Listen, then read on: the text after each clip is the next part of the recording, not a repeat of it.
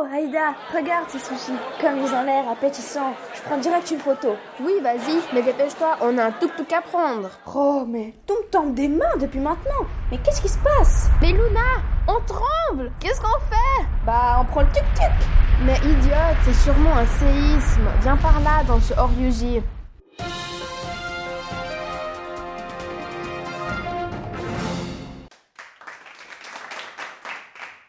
Bonjour à tous, bienvenue sur Kata Live. Nous allons accueillir aujourd'hui deux Yverdenoises qui vont nous raconter leur séjour au Japon. Oui, bonjour à vous, merci de nous avoir invités sur ce plateau. Alors, pendant notre séjour à Sachita, il y a eu des drames comme 20 millions de morts, beaucoup de dégâts matériaux et surtout une photo qui a chuté de mes propres mains. Ça a été un moment dur pour la population. Suite à cet événement, nous avons décidé de nous renseigner sur ce risque naturel. Oui, Frangine, et on a pu apprendre beaucoup de choses. Comme par exemple, il n'existe pas qu'un seul type de séisme, mais plusieurs. En effet, d'après ce qu'on a pu voir, il y en a quatre. Le séisme volcanique est dû à une accumulation de magma dans la chambre magmatique du volcan. Oui, et après le volcan il pète et il y a la lave qui sort. On appelle ça une éruption volcanique. Ensuite, il y a le séisme polaire. C'est quand le glacier va fondre, ils vont provoquer des cassures qui vont suite à un tremblement.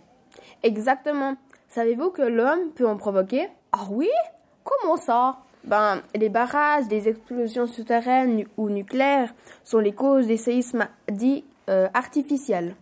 Sauf que le séisme qui a eu lieu à Sachita était un séisme tectonique de magnitude 9. Pour éclaircir la chose, un séisme tectonique, c'est un tremblement qui se forme entre deux milieux rocheux. C'est les plaques tectoniques qui se mettent en mouvement qui vont tout faire trembler. C'est le plus fréquent par rapport aux autres types. Mais qu'est-ce que c'est que la magnitude? Je vais vous dire moi ce que c'est que la magnitude. C'est en fait la force du tremblement. Euh, sa puissance en gros. Et comment la mesure-t-on? C'est assez simple. Un appareil qu'on appelle sismographe va transcrire le signal des ondes, le temps d'arrivée, etc.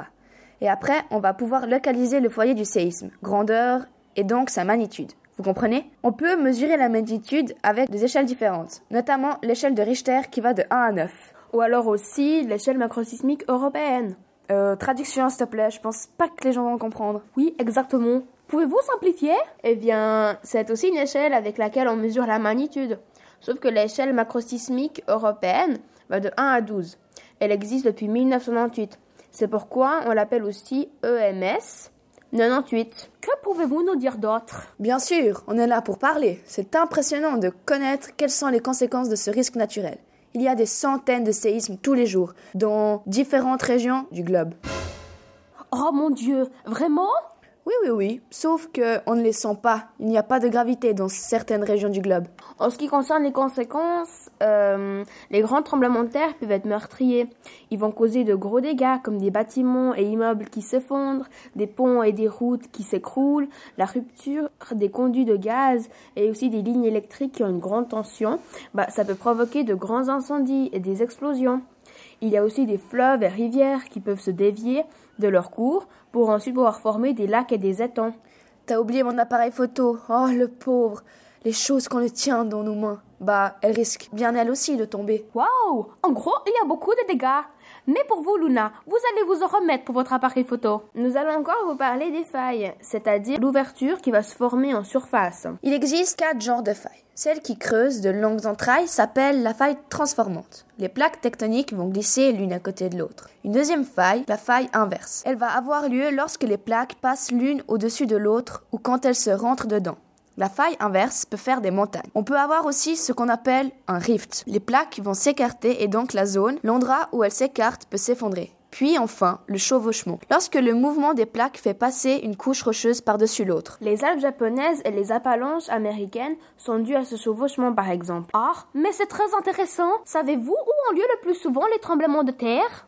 Ah, euh, ils ont lieu le plus souvent là où il y a des plaques tectoniques. Au Japon, aux Philippines, aux Nouvelle-Zélande, ou sur la côte ouest de l'Amérique du Sud, ainsi de suite. En conclusion, on peut dire que les séismes sont un risque dangereux duquel il faut se protéger, avoir de bons moyens de protection. Avez-vous d'autres questions? Non, non. Euh, eh bien, merci beaucoup d'être venu sur Catalive. Votre vidéo postée sur YouTube est l'une des plus regardées quand même. Encore merci et bonne suite. Applaudissez-les bien fort. Merci à tous, au revoir et à la prochaine sûrement. Luna, attention à la marche Oh non, c'est pas vrai.